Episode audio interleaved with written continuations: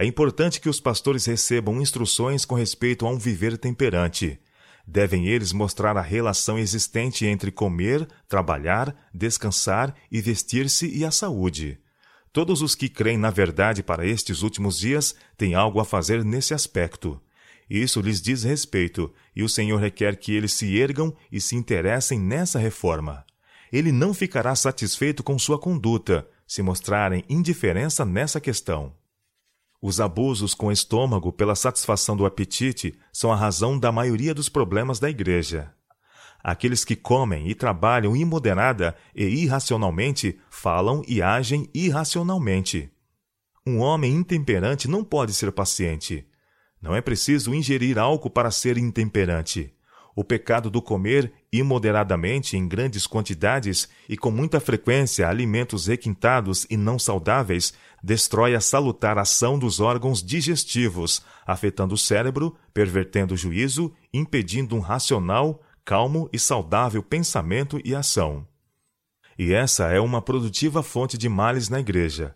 Portanto, para que o povo de Deus lhe seja aceitável, glorificando em seu corpo e espírito que lhe pertencem, precisam, com interesse e zelo, negar a satisfação do apetite e exercitar temperança em todas as coisas.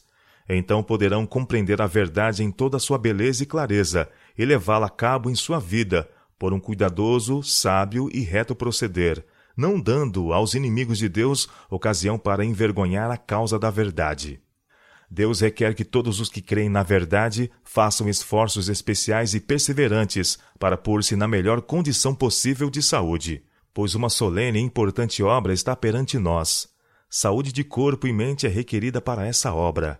Ela é essencial à experiência religiosa, ao avanço da vida cristã e ao progresso em santidade, assim como a mão ou o pé são necessários ao corpo.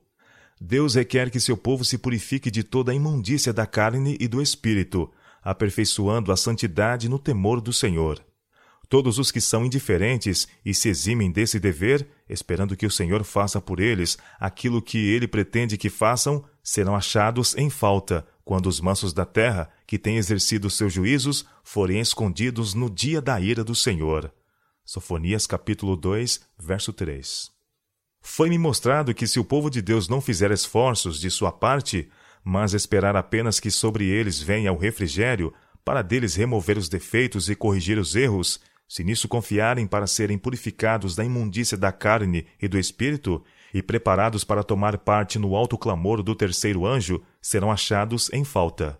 O refrigério ou poder de Deus só atingirá os que se houverem para ele preparado, fazendo o trabalho que Deus ordena, isto é, purificando-se de toda a imundícia da carne e do espírito, aperfeiçoando a santificação no temor de Deus. 2 Coríntios capítulo 7, verso 1.